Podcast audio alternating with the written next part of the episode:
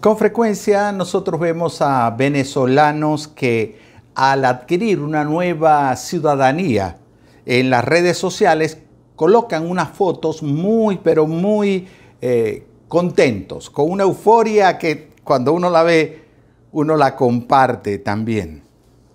En una mano tiene la bandera de esa nueva nación, de ese nuevo país, y en la otra un certificado de la nueva ciudadanía.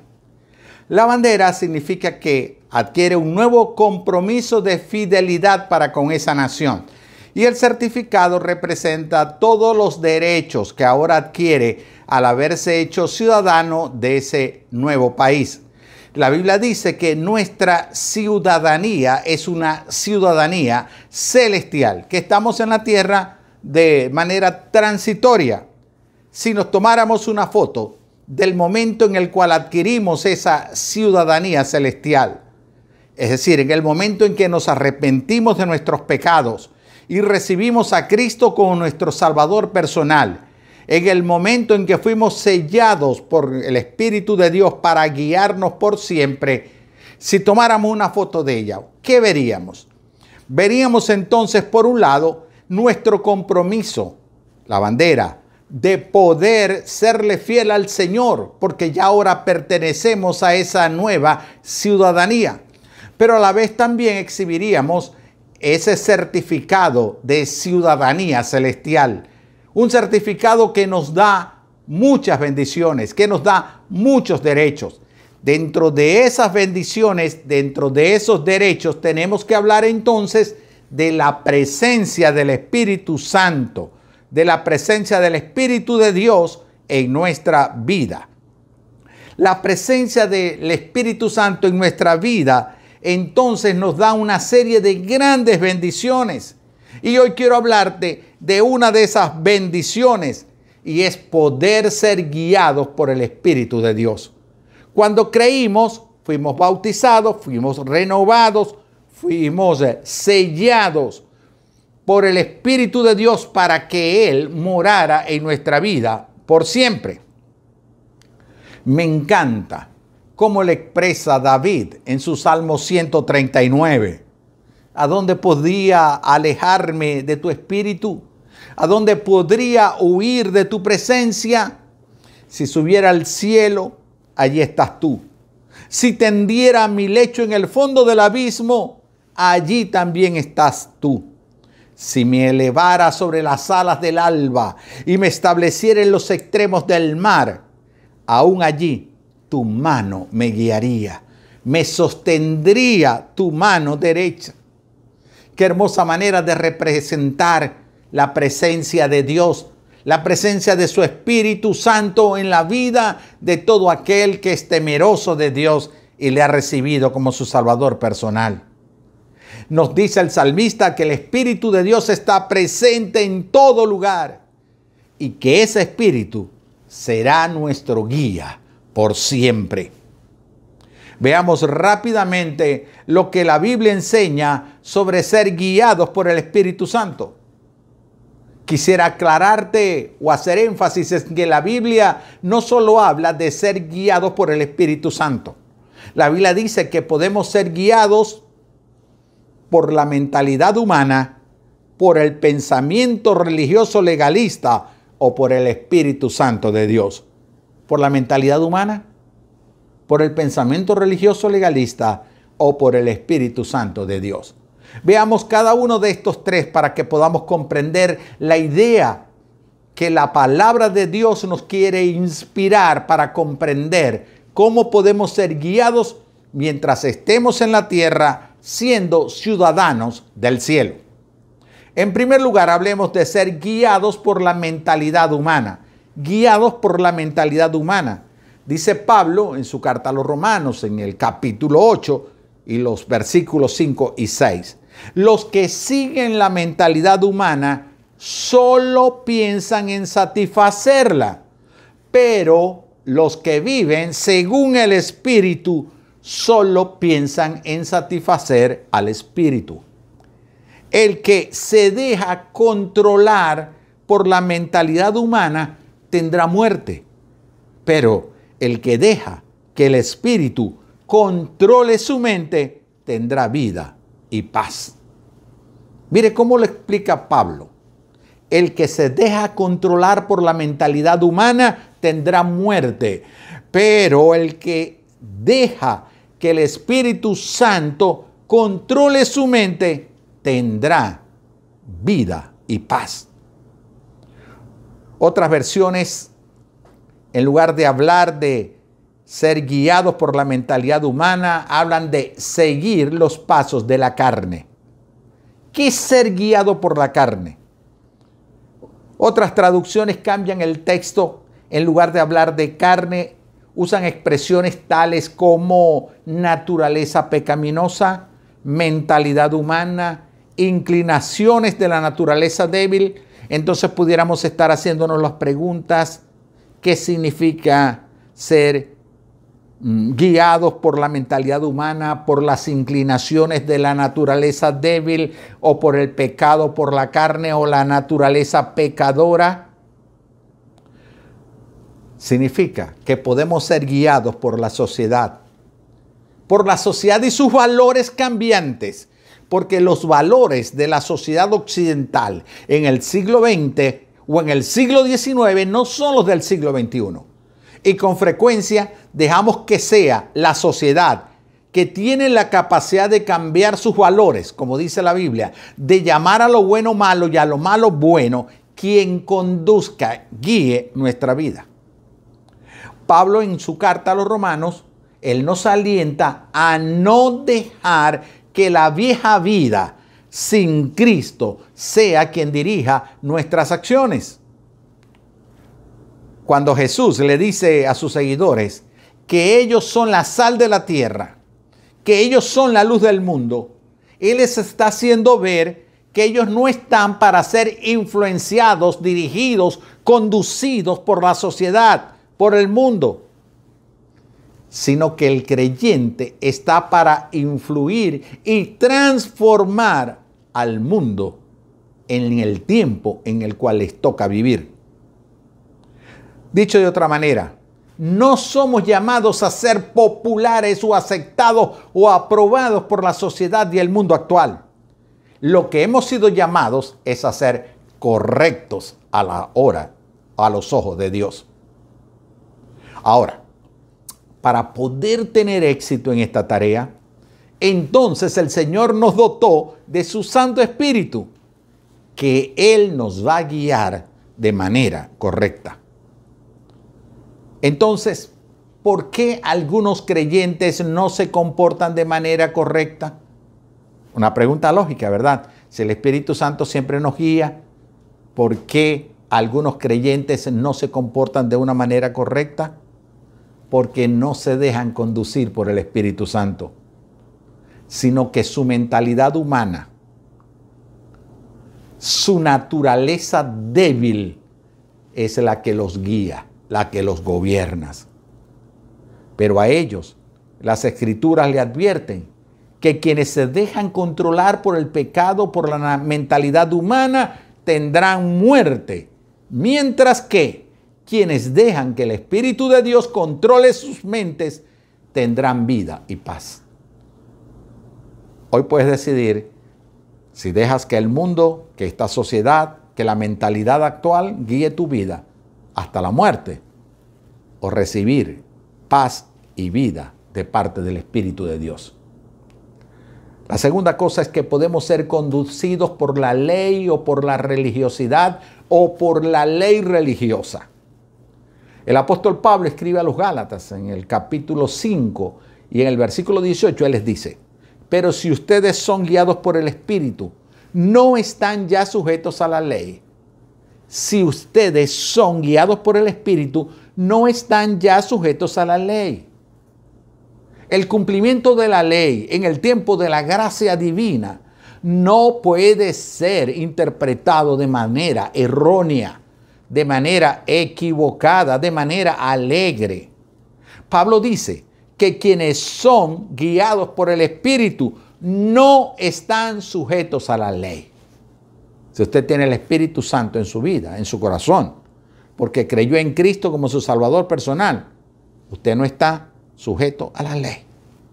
Y Pablo le dice eso a una iglesia que estaba siendo atraída por los movimientos judaizantes que pretendían separar a la iglesia de la gracia divina para llevarlos al pasado de la ley. Como afirma el teólogo Trenchard, la ley no tiene nada que hacer, nada que hacer allí donde el fruto de la obra de Cristo se vivifica plenamente en la vida del creyente por la operación del Santo Espíritu. Donde el Espíritu está presente y ministrando en el corazón del creyente, la ley no tiene nada que hacer, dice Trencher. Dejarse conducir por el Espíritu no es tratar de hacer algo para obtener una retribución. Es decir, no es ver al cielo como el premio a la santidad terrenal, a las buenas obras, al buen comportamiento, a la buena conducta. Tampoco es cumplir los mandatos divinos por temor a un castigo severo del Dios Todopoderoso, implacable para administrar justicia. Hoy se ha distorsionado la sencillez del Evangelio del amor para imponer el Evangelio del terror. El Evangelio mete miedo. Observe con cuidado que no estoy estimulando la vida de pecado, que estoy enseñando la vida de santidad en gratitud al amor de Dios. A mí me agrada mucho un soneto que hasta ahora es de autor anónimo, pero se le ha atribuido a Lope de Vega, a Sor Juan Inés de la Cruz, a cantidades de personas y de grandes escritores. Tal vez tú te lo sabes. Y si lo sabes allí donde está, repítelo conmigo. Dice, no me mueve mi Dios para quererte, el cielo que me tienes prometido.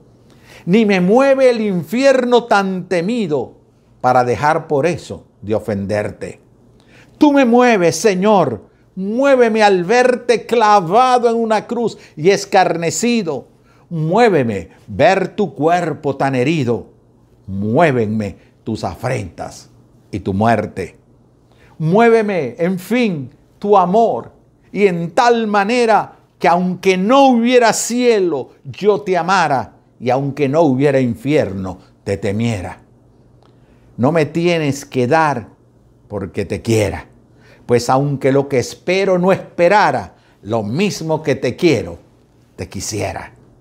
Qué sencillez para explicar lo que es realmente la gracia divina una gracia que libera de la religiosidad, que libera de los ritos religiosos. Ya no estamos sujetos a la ley, sino al Espíritu de Dios que mora en todo creyente arrepentido.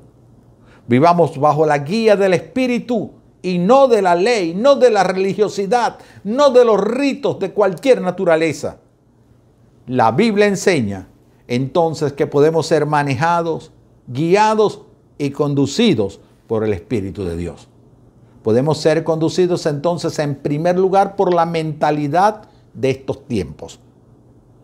Podemos ser guiados también por los ritos religiosos, por el ritualismo religioso, por la ley, pero también podemos ser guiados por el Espíritu. Y es lo que le dice el apóstol San Pablo a los romanos en el capítulo 8 en los versículos 14 y 15. Porque todos los que son guiados por el Espíritu de Dios son hijos de Dios. Y ustedes, dice Pablo, no recibieron un espíritu que de nuevo les esclavice al miedo, sino el espíritu que los adopta como hijos y les permite clamar, Abba Padre. Dice el versículo que ustedes no recibieron un espíritu que de nuevo los esclavice al miedo, sino el espíritu que los adopta como hijo y que les permite clamar, Abba, Padre. Observen muy bien la claridad de este texto. Somos guiados por el Espíritu Santo porque somos hijos adoptivos de Dios. Dios nos adoptó como sus hijos. Somos coherederos con Cristo Jesús, su Hijo amado esa condición de hijo es lo que nos lleva a poder decirle a Dios, querido Padre, Abba Padre. Pero además, el Espíritu nos libera de la esclavitud del miedo. ¿Cómo y a dónde entonces nos lleva el Espíritu Santo? ¿A dónde nos guía? El Espíritu Santo nos guía en tres direcciones. En primer lugar, el Espíritu Santo nos guía a toda verdad. Él nos guía a toda verdad. ¿Recuerdan lo que el Espíritu, lo que el Señor le dijo a sus discípulos cuando estaban un poco angustiados porque estaba comenzando a revelar que llegaría el tiempo de su muerte y su posterior ascensión? ¿Lo recuerdan? Juan nos lo dice en el capítulo 16, versículo 13. Cuando venga el Espíritu de verdad, Él los guiará a toda la verdad. El Señor le está prometiendo a sus, a sus discípulos, a sus seguidores, que Él necesitaba irse para que viniera el Espíritu y que ese Espíritu Santo les guiaría toda verdad. Es que el Espíritu Santo es la fuente del testimonio y de la revelación personal para tu vida. El Espíritu Santo puede guiarte para tomar decisiones. El Espíritu Santo puede protegerte del peligro físico y espiritual en tu vida. Al Espíritu Santo también se le conoce como el consolador, el gran consolador, ya que Él puede calmar todos nuestros temores. Él puede consolar en medio de nuestras tristezas y desesperanza. Él puede llenar nuestra vida de toda esperanza. Un verdadero creyente no se deja conducir por las modas, por las presiones sociales, por las tendencias del momento, sino por el mismo Espíritu de Dios.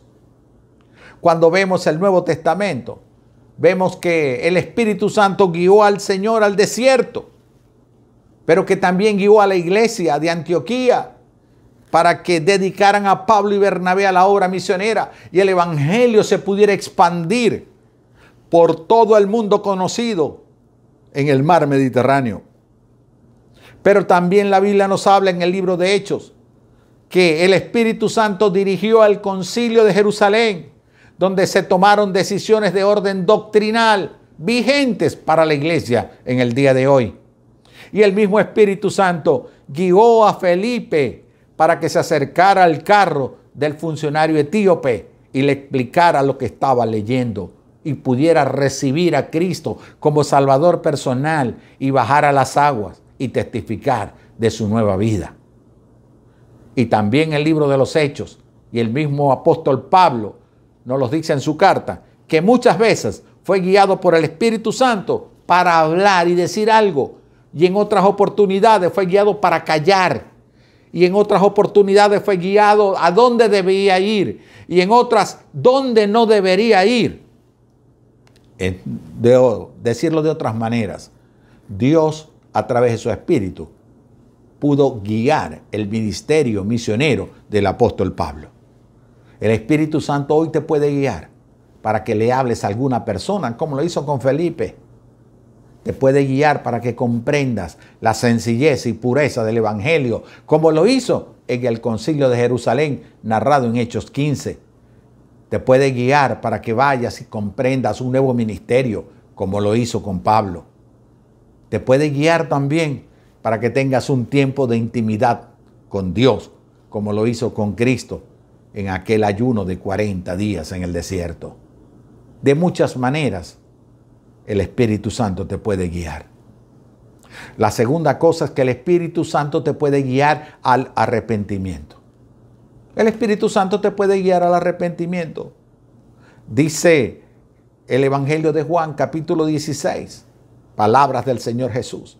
En realidad es mejor para ustedes que me vaya, porque si no me fuera, el abogado defensor no vendría. En cambio, si me voy, entonces se lo enviaré a ustedes y cuando Él venga, convencerá al mundo de pecado y de la justicia de Dios y del juicio que viene. Los discípulos estaban muy apegados al Señor y no sabían que vendría un tiempo en el cual el Espíritu Santo iba a comenzar a desarrollar un ministerio muy activo que sería de bendición, de consuelo, de fortaleza, de dirección, de guianza para ellos. En el Antiguo Testamento, en el Antiguo Testamento el arrepentimiento significaba volverse del mal camino, volverse del mal camino. 41 veces aparece en el Nuevo Testamento la palabra arrepentimiento. Y solo una vez no se refiere al arrepentimiento del ser humano. Por eso podemos entender que el Espíritu Santo es quien nos convence de nuestra condición de pecadores. Recuerden lo que el Señor Jesús le dijo. Cuando Él venga, convencerá al mundo de pecado y de la justicia de Dios y del juicio que viene. Entonces el Espíritu Santo es quien nos convence de nuestra condición de pecadores. Pecadores que requerimos arrepentirnos de nuestros pecados. Pero es a la vez el Espíritu Santo el que nos convence de que el Dios justo condena con la muerte al pecado. Pablo dice, la paga del pecado es muerte. Y también dice el Señor Jesús, que el Espíritu Santo es el que nos convence del juicio divino que está por venir. El Espíritu Santo entonces te convence de pecado, te convence de que Dios es Dios justo, que castiga el pecado y te convence de que un día estaremos en su presencia y tendremos que responder por todos nuestros actos. La tercera cosa, y con esto estoy próximo a concluir, a la cual nos guía el Espíritu Santo es que nos guía a la santidad. Nos guía a la santidad. Veamos lo que le dice el apóstol Pablo en su segunda carta a los creyentes de Tesalónica, en el capítulo 2, en el versículo 13. Nosotros siempre debemos dar, nosotros siempre debemos dar gracias a Dios por ustedes. Y agrega, porque desde el principio, escúchelo bien, desde el principio Dios los escogió para ser salvos. Dios los escogió para ser salvos mediante la obra santificadora del Espíritu y la fe que tienen en la verdad. Dios nos escogió, el Espíritu nos santificó y la fe nos mantiene firme en esa verdad. Así que Pablo le recuerda a los creyentes tesalonicenses que Dios no solo nos llamó a salvación y vida eterna, sino que también nos dotó de su Santo Espíritu para llevarnos a una vida de santidad.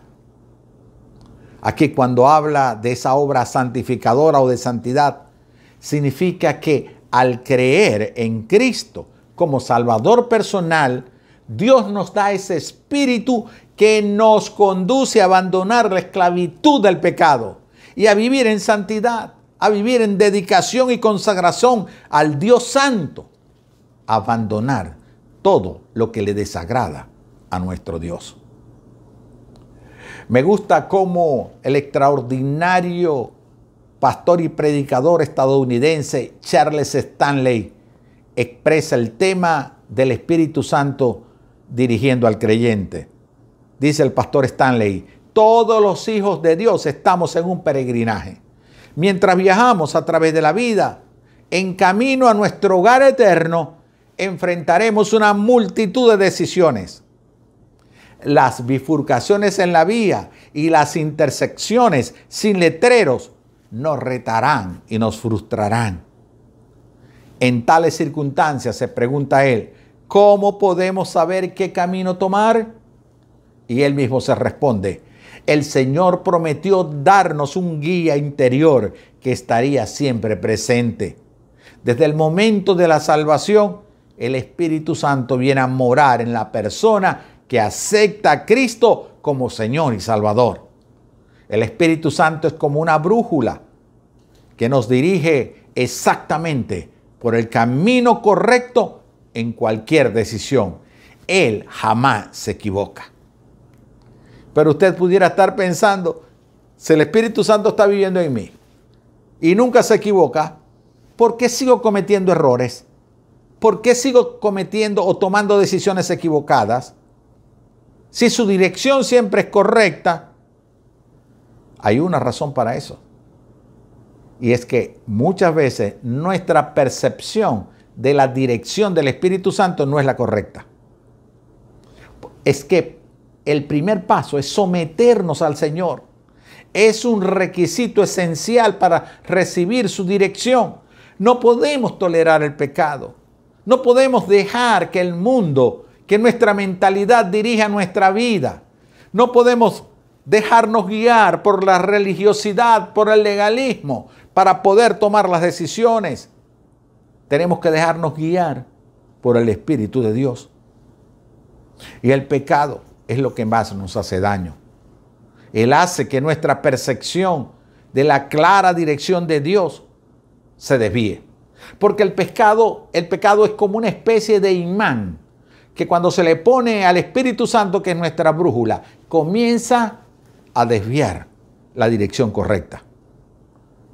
Si se coloca en un lugar extraño, el pecado, para gobernar nuestra vida, entonces no hay una guianza adecuada, no hay una conducción apropiada.